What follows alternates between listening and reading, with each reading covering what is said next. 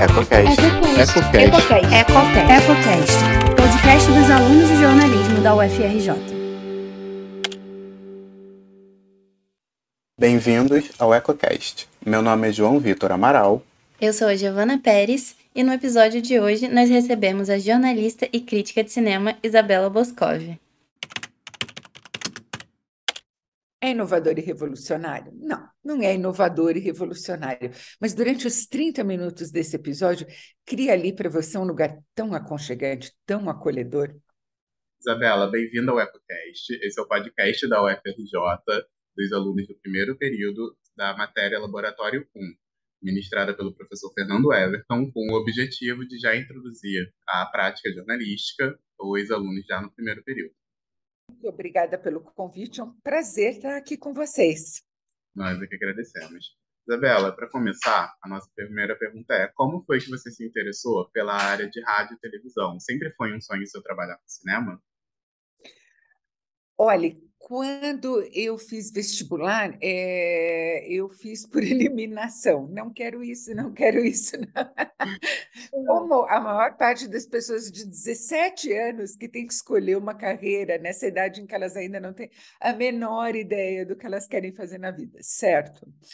É, acontece que é, eu eu gostei muito é, de fazer a ECA, menos pelo curso, o curso estava é, numa fase muito é, complicada naquele momento, estava numa fase fraca mesmo, mas eu fiz ótimos amigos, que são meus amigos até hoje, e nós fomos despertando interesses uns nos outros, né? essa foi uma parte muito legal da experiência na faculdade acho que insubstituível e decisiva para a minha vida. E acontece que naquele momento, é, videoarte, experimentação com vídeo, canais de vídeo, estava super em alta, era a coisa mais moderna, mais incrível que tinha. E, obviamente, eu me senti é, atraída por essa área, porque eu sempre gostei de audiovisual, né? Gosto de cinema desde antes de me entender por gente e, e, sempre fui uma leitora voraz também, quer dizer, é, a, a, criação, a ficção sempre me interessaram muito, né? E eu achei então que essa podia ser uma boa saída para mim e acabou sendo. Agora, quanto à experiência com rádio e TV, naquela época o curso da, da ECA USP era dividido, era o curso de comunicação social, o primeiro ano era o básico para todo mundo, e no segundo ano, no terceiro semestre, a gente fazia a opção, né, por uma carreira.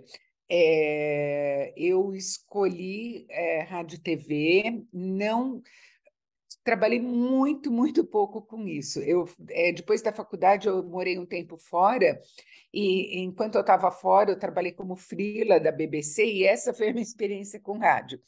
Né?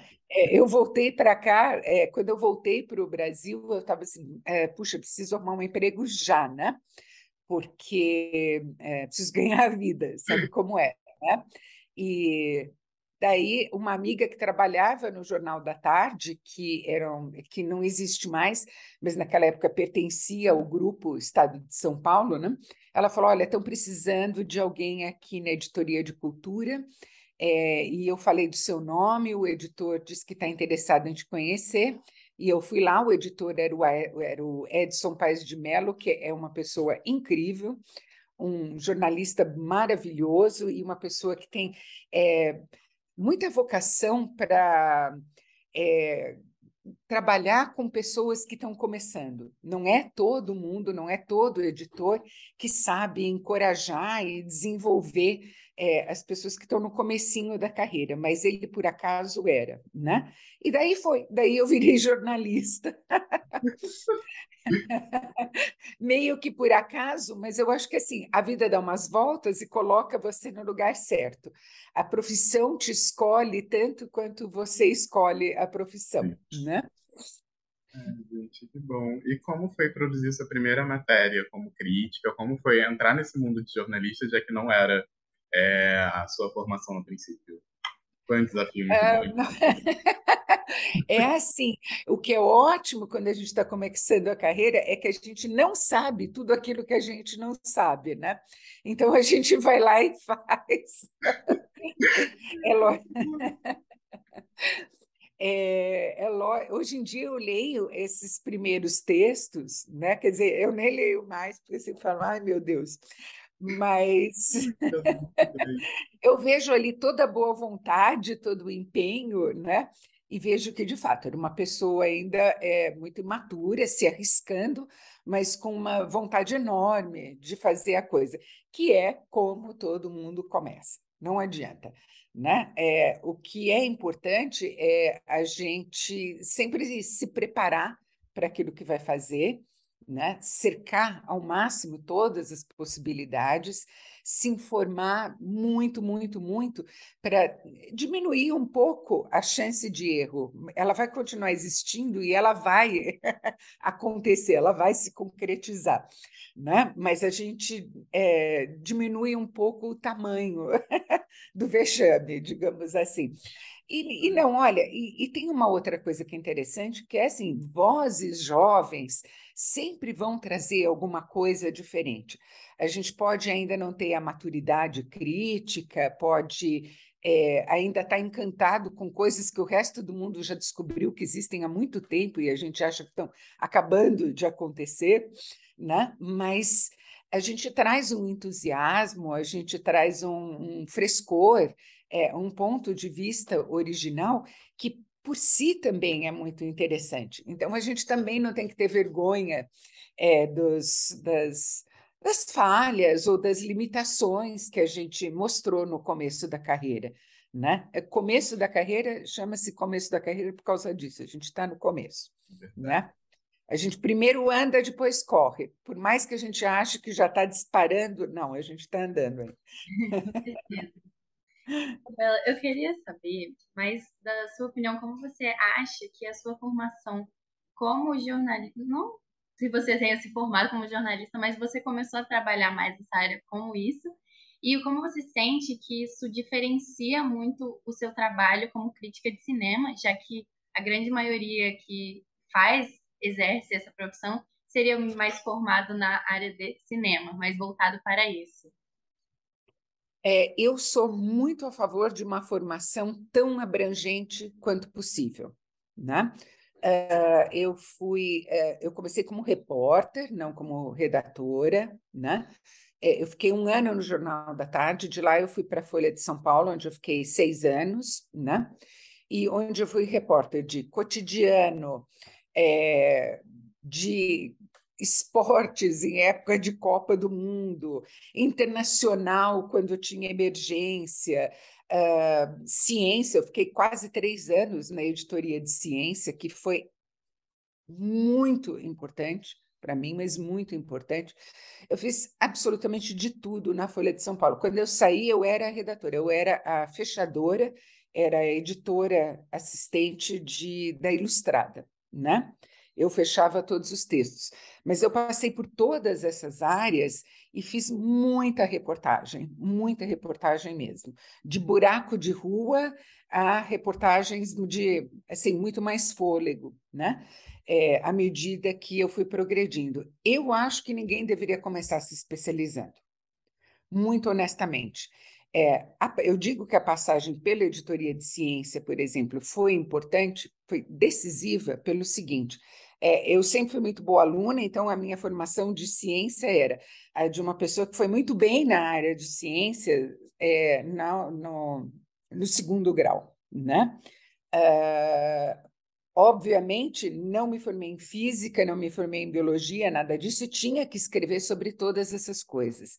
Então, primeiro, é, foi uma editoria que me ensinou a me preparar de maneira meticulosa para o assunto que eu ia abordar e para é, entrevistar a pessoa que eu ia entrevistar. Segundo, é, me ensinou a não ter medo de dizer não entendi. Poderia explicar de novo, por favor, né? E isso é uma coisa que a gente, é, que as pessoas hoje em dia é, acham que tudo bem passar por cima disso, eu entendi mais ou menos, mas não. A gente sempre precisa ter certeza que está entendendo o que o outro quer dizer. E terceiro, me ensinou a comunicar conceitos que são muito complicados, né? Acelerador de partículas, é, combinação genômica, tudo mais de maneira uh, acessível, inteligível, simpática e sem reduzir é, o conceito que está sendo transmitido. É, foi um trabalho muito difícil, sempre na editoria de ciência, mas me ensinou muito mais sobre crítica de cinema do que qualquer outra coisa que eu tenha feito. Não muito importante isso. Então. Eu realmente também não imaginava. É... É, isso é, é, eu não acho que a pessoa deveria dizer assim, eu gosto de cinema, então eu vou estudar cinema e vou é, sempre falar de cinema. Porque daí você se fecha em um universo. O bacana do cinema, no meu entender, é que ele se comunica sempre com o mundo, ele sempre pertence ao momento em que ele está sendo feito, e ele, sem querer ou querendo, tem coisas a dizer sobre esse momento. Né? Ele é um reflexo é, de tudo que está acontecendo. Ele não existe num, num, vácuo, né? não existe num mundo paralelo e fechado em si mesmo. Então, é, eu acho que a pessoa que fala de cinema tem que estar muito ligada no mundo. Tem que entender muito o contexto em que tudo aquilo que está acontecendo. Além, é claro, de ter as ferramentas críticas é, apropriadas para tratar é, de uma produção audiovisual, né? Sim, com certeza. Isso é uma coisa que a gente percebe muito nos seus vídeos, que você tem um, um contexto muito bom, você dá um ótimo contexto para cada coisa que você põe as suas críticas, as suas falas. E eu acho isso muito importante, realmente. É muito divertido você assistir e você aprender ao mesmo tempo. Isso, muito obrigada, Giovana. é, tem uma coisa que eu, eu acho que é assim, eu acho que todo leitor ou espectador é, tem que ser considerado nos termos em que ele chega a você, ou seja, é, nem todo mundo vai ter o mesmo repertório certo? Algumas pessoas vão ter lido mais ou menos, vão ter visto mais filmes ou menos, estão é, menos ligadas no que está acontecendo no mundo ou mais, não importa.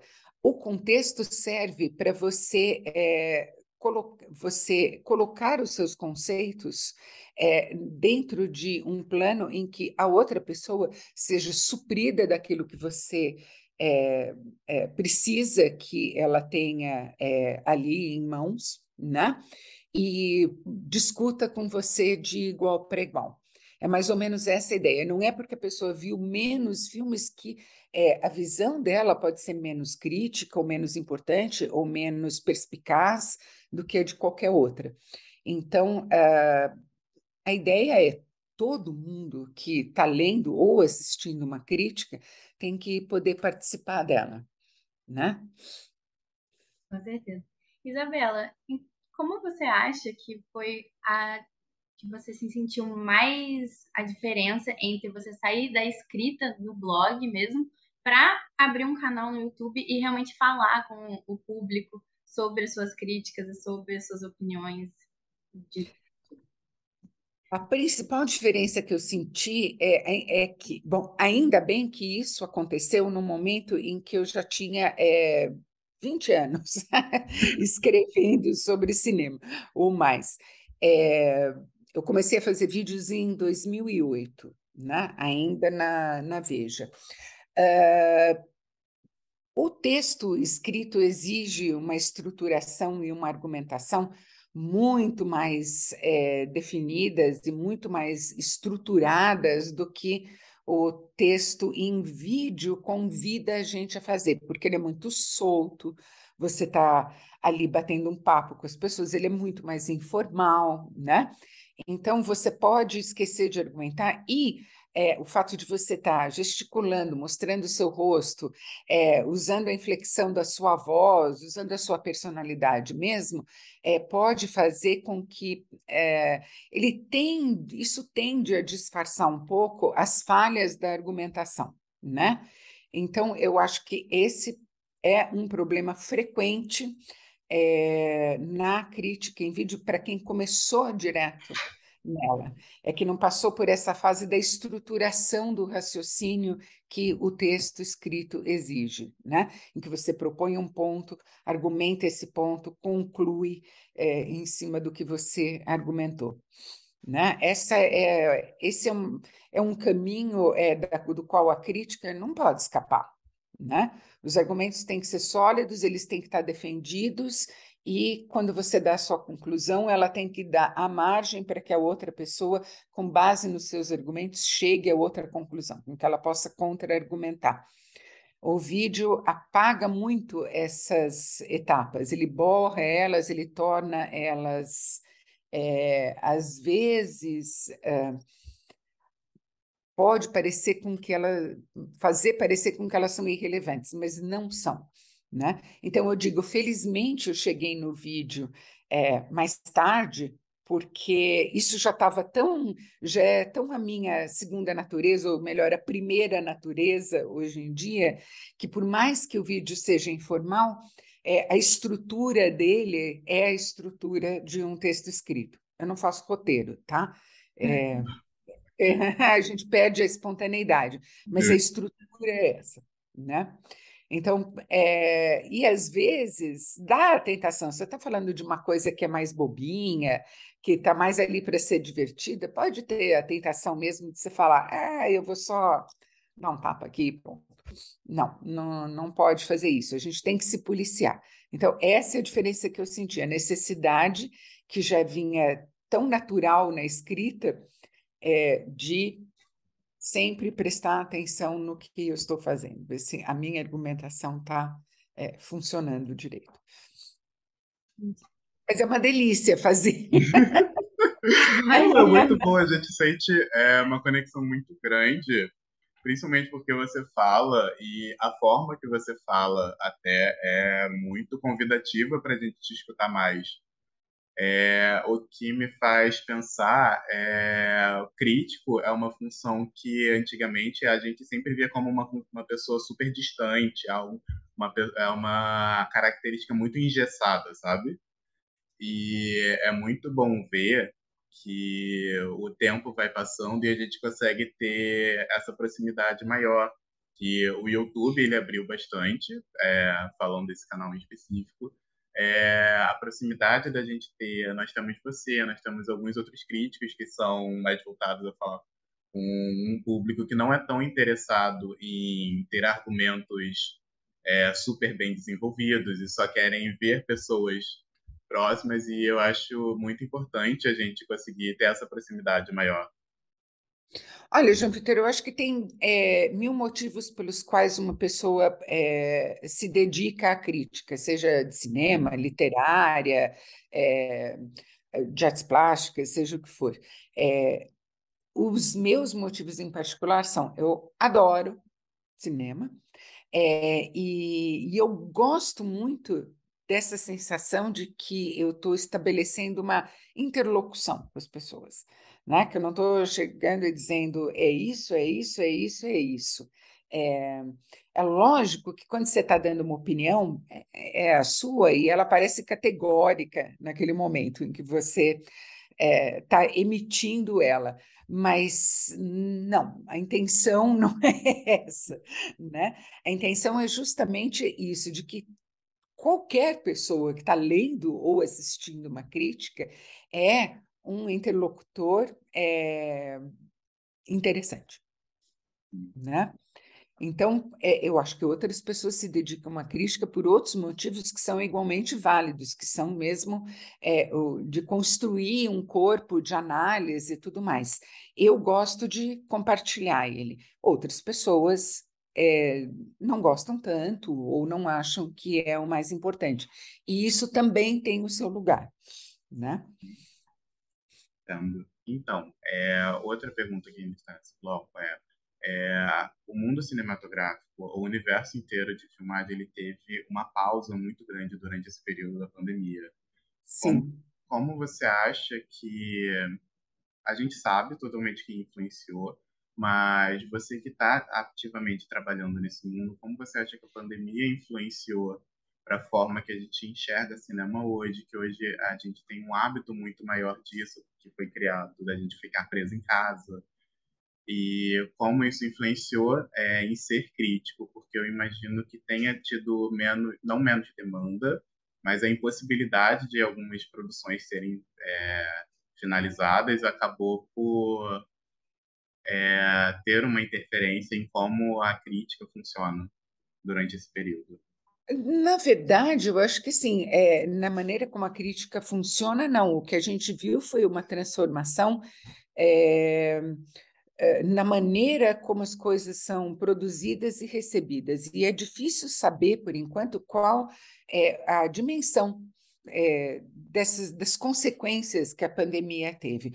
Uma coisa que ela certamente ajudou a cimentar foi o streaming, né? Já era uma tendência fortíssima, mas ela ajudou isso a ser cristalizado em um nível é, que a gente não esperava ver, numa intensidade que parecia que ainda ia demorar mais um pouquinho, né? É, o streaming tem as suas características. A gente viu um monte de coisas fantásticas irem para o streaming durante a pandemia, porque elas não podiam ir para os cinemas, né? É, e as pessoas começaram a achar que o streaming é a mesma coisa que o cinema, que ele é tão bom quanto o cinema. Ele ajuda a financiar bom cinema, mas é o tal negócio, não se enganem, se não houver gente fazendo filmes com aquela ambição do cinema, né? cineastas que pensam para a tela grande, coisas que só podem acontecer na tela grande, tudo aquilo que está sendo feito direto para o streaming não vai ter com, com, com o que competir e vai o nível vai ser rebaixado. Né? A gente já está vendo isso. É, em séries, não, tá? Em séries, a concorrência é muito forte entre todos os serviços de streaming, então é um caso à parte. Na questão dos filmes, a gente está vendo que o que está indo para o streaming, o que está sendo feito direto para o streaming, nem sempre é, é assim, é descartável, né? Como ninguém podia ir ao cinema, e na hora que se pôde ir de novo ao cinema, era preciso desesperadamente levar gente para o cinema para que ele não falisse, né? para que o circuito exibidor mesmo não falisse, é, o que, que a gente vê?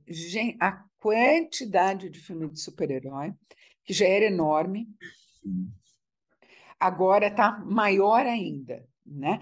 Praticamente só eles estão levando público grande mesmo para o cinema. A exceção notável foi o Top Gun Maverick, né? E ficou todo mundo besta de ver. Gente, tem filme de super, tem filme que não é de super-herói e é uma delícia ver, e todo mundo vai no cinema e é ótimo, né?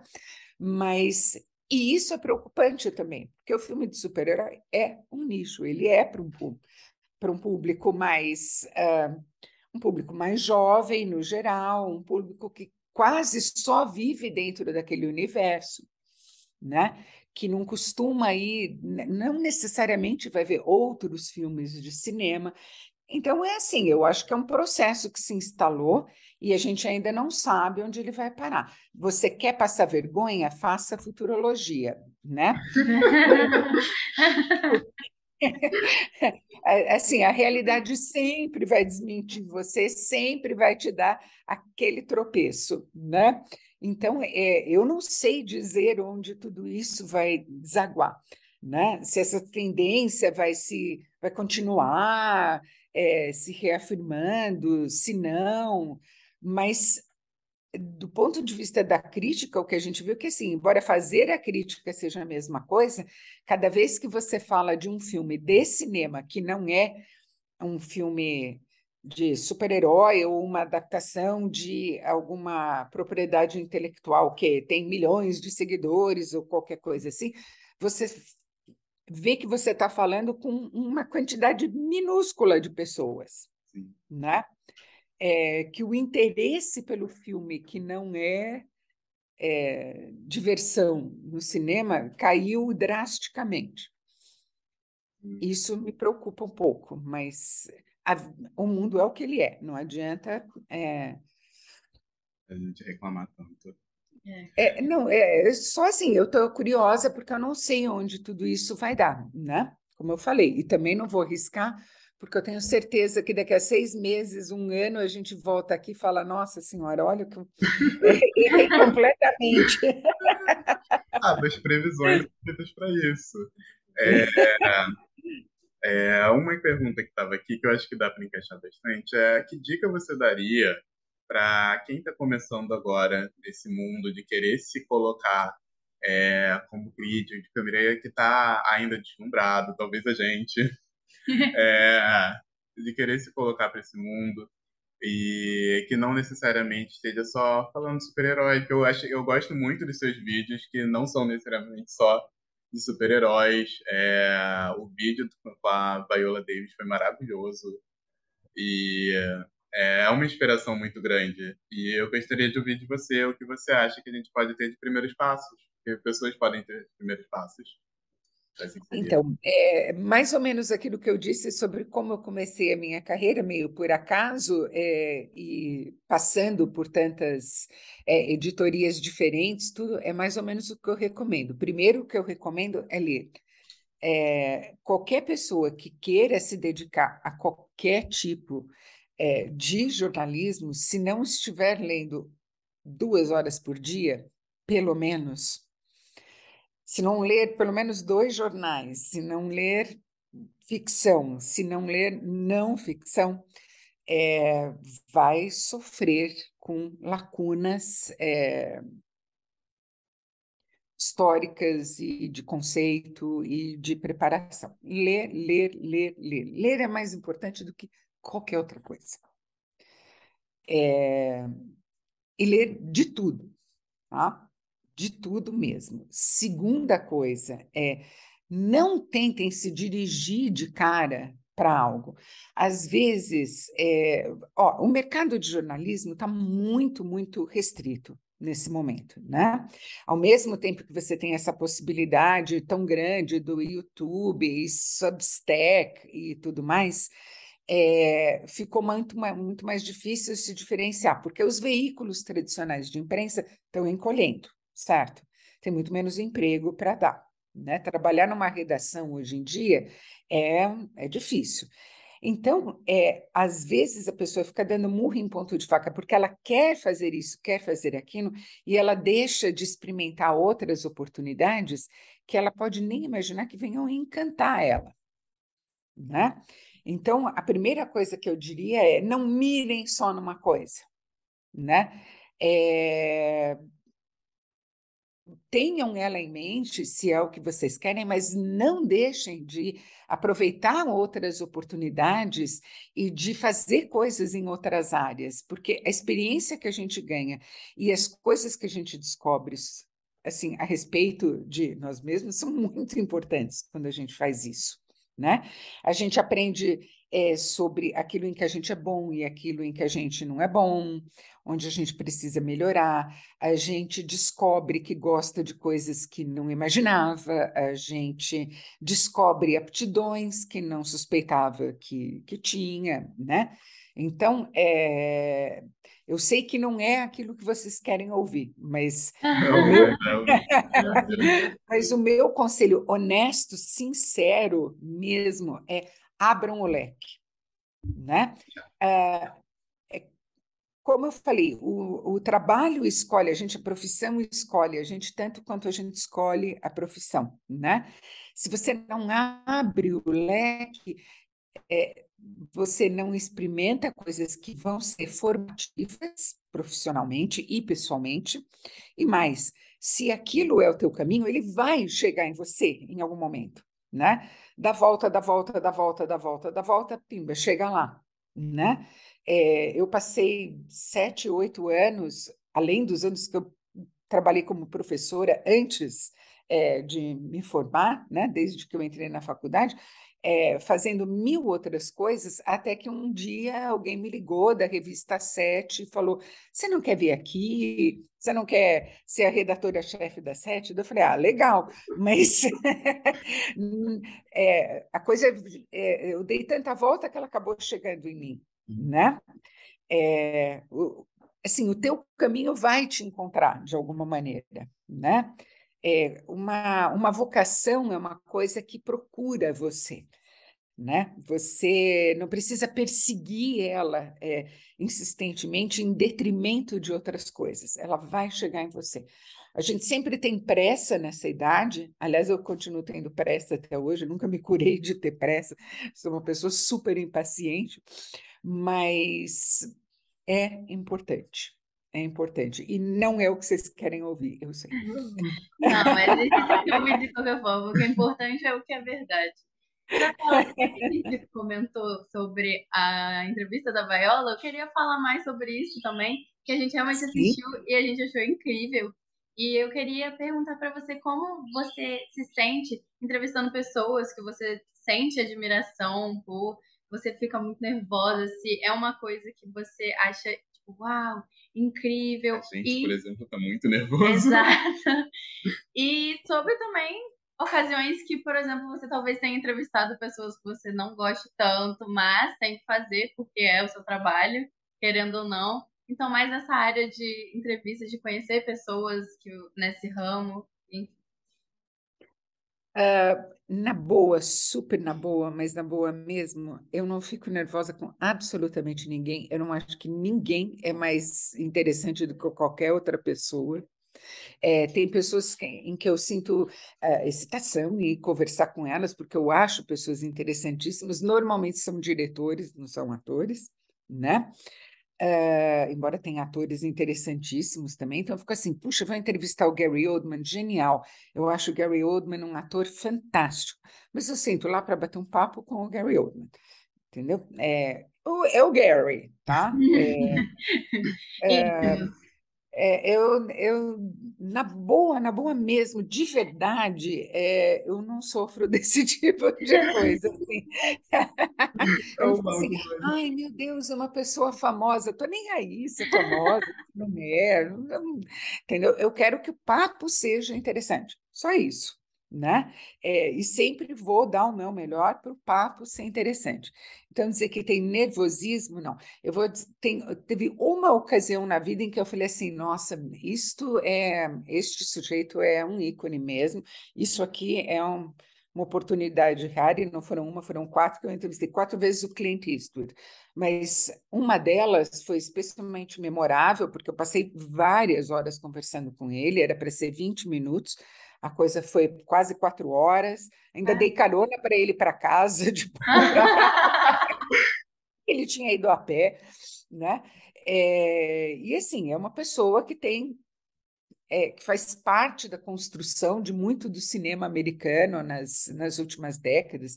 Isso foi em 2007, né? Essa, essa entrevista mais longa, mais pessoal mesmo, tudo. É, eu falei, isso aqui é uma ocasião, né?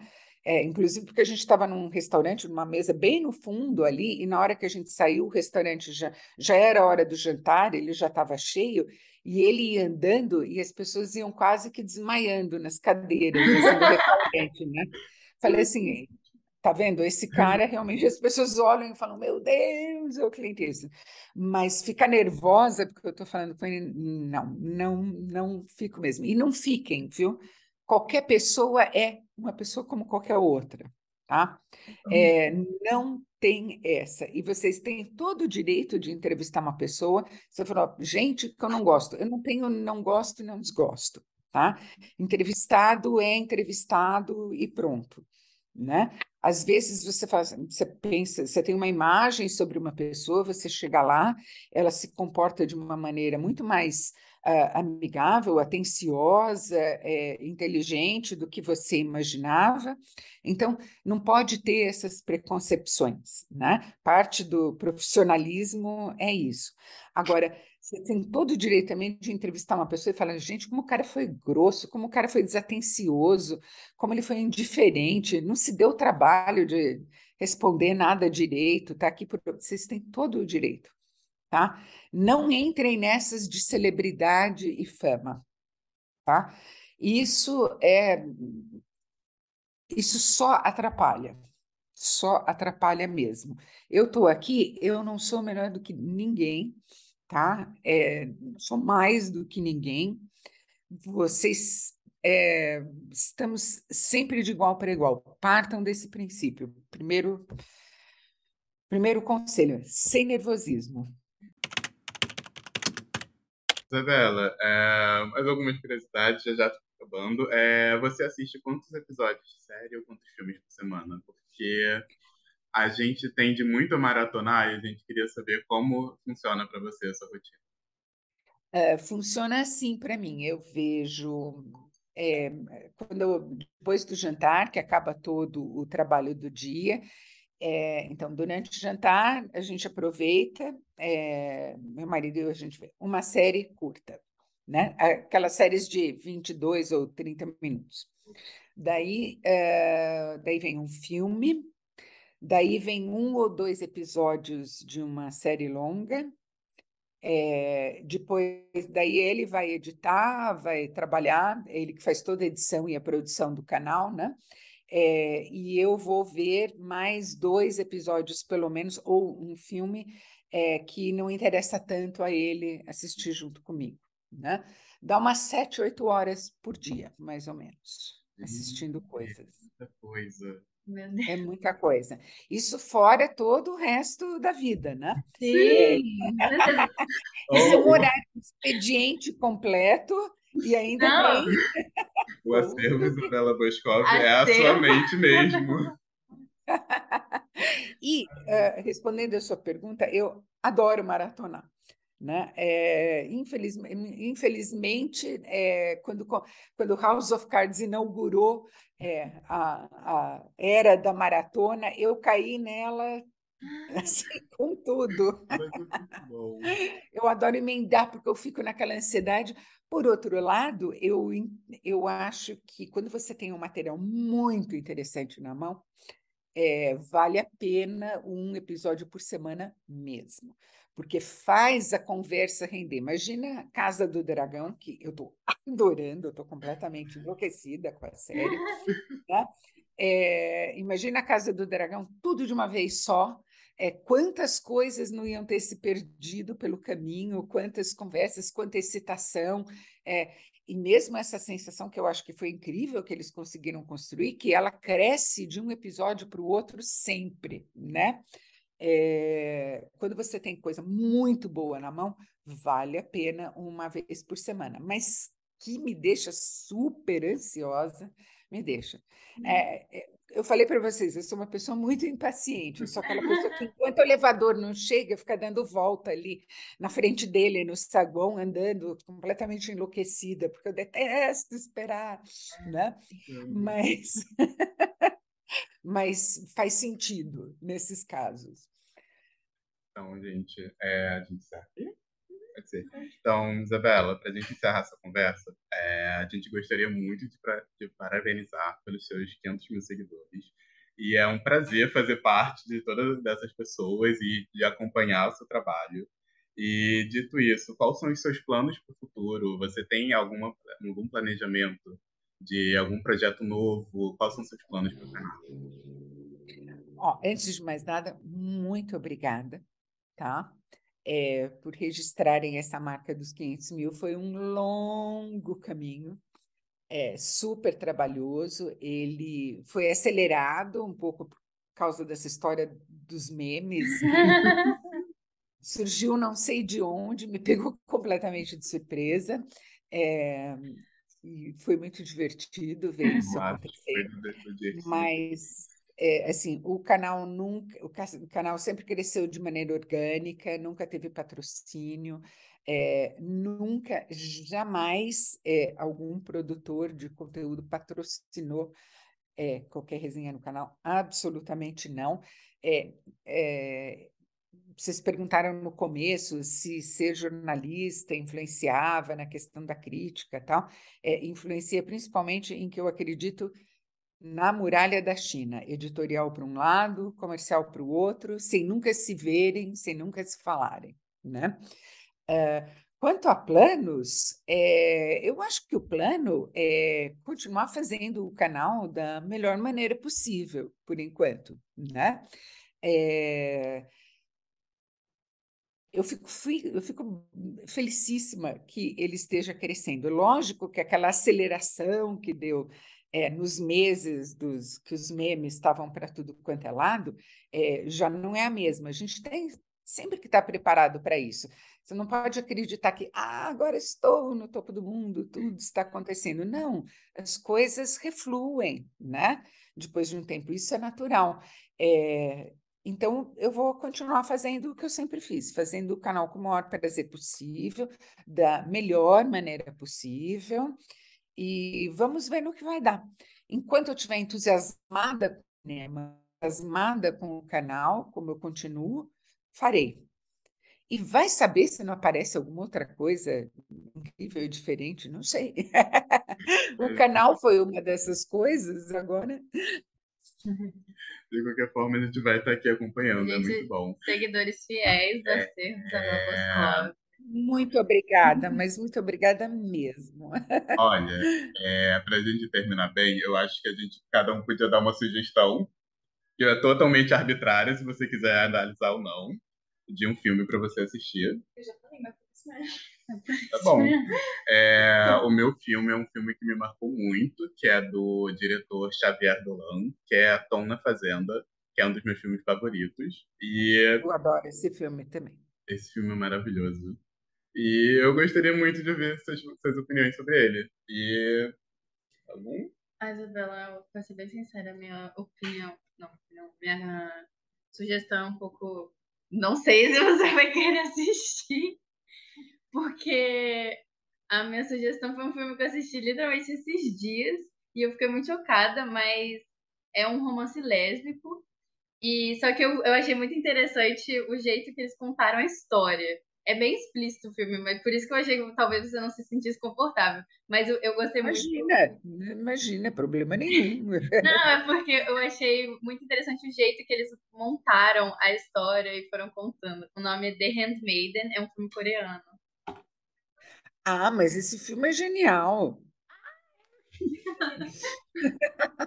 Eu, eu fiquei enquanto eu estava assistindo. Não, eu adoro esse filme também. E eu já explico por que não tem resenha de todos eles. Vamos lá. Quem mais tem alguma sugestão? Ah, Mari, eu... sua vez eu sou meio chat de coreano.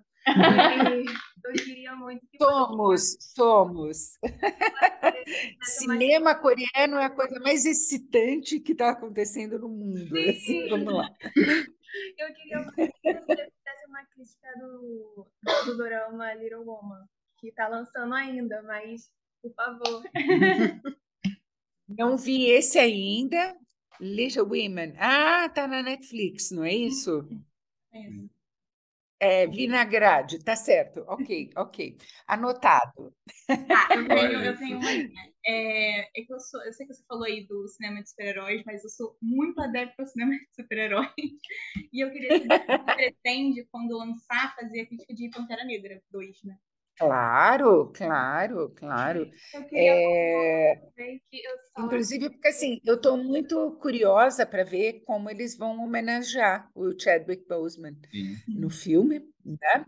É, acho que foi uma perda tristíssima. Ele tem uma, assim, com muito sacrifício pessoal, porque ele já estava muito doente ele, ele ajudou o Pantera Negra a quebrar uma barreira muito importante no, no cinema, ainda uhum. mais no cinema de entretenimento, de grande bilheteria.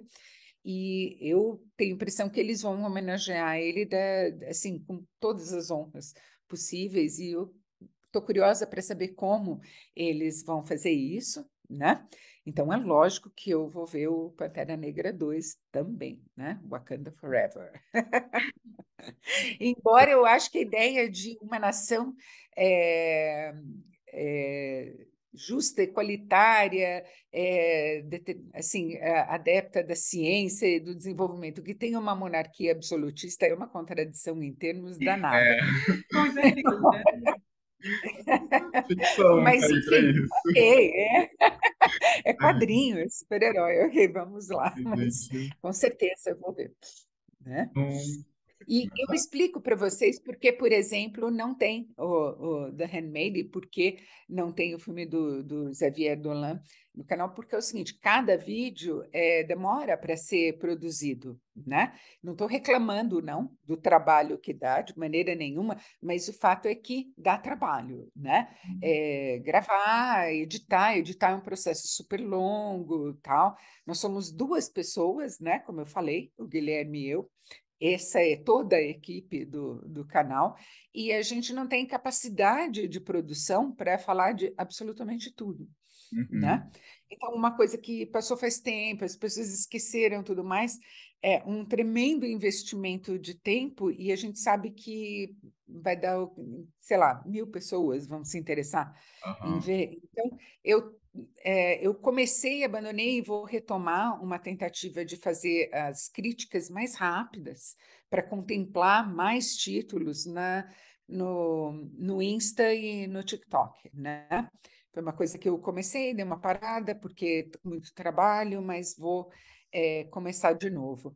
É, não tem a profundidade das críticas do canal, que, aliás, em si já não são profundíssimas também. A gente tem lá oito minutos, minutos. Né?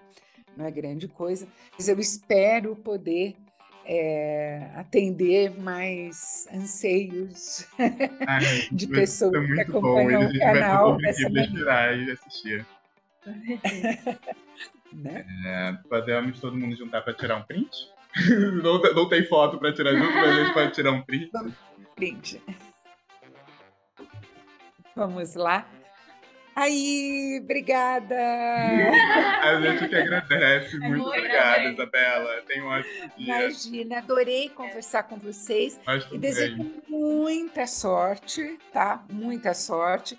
A gente sempre precisa de um pouco de sorte, por mais que a gente se esforce, faça tudo direitinho, ainda assim, né? A gente precisa de uma mãozinha. Então, é nesse sentido que eu desejo sorte para vocês tudo de bom e que vocês se realizem demais na profissão, tá? A gente já está, a gente está começando Eu me realizei também.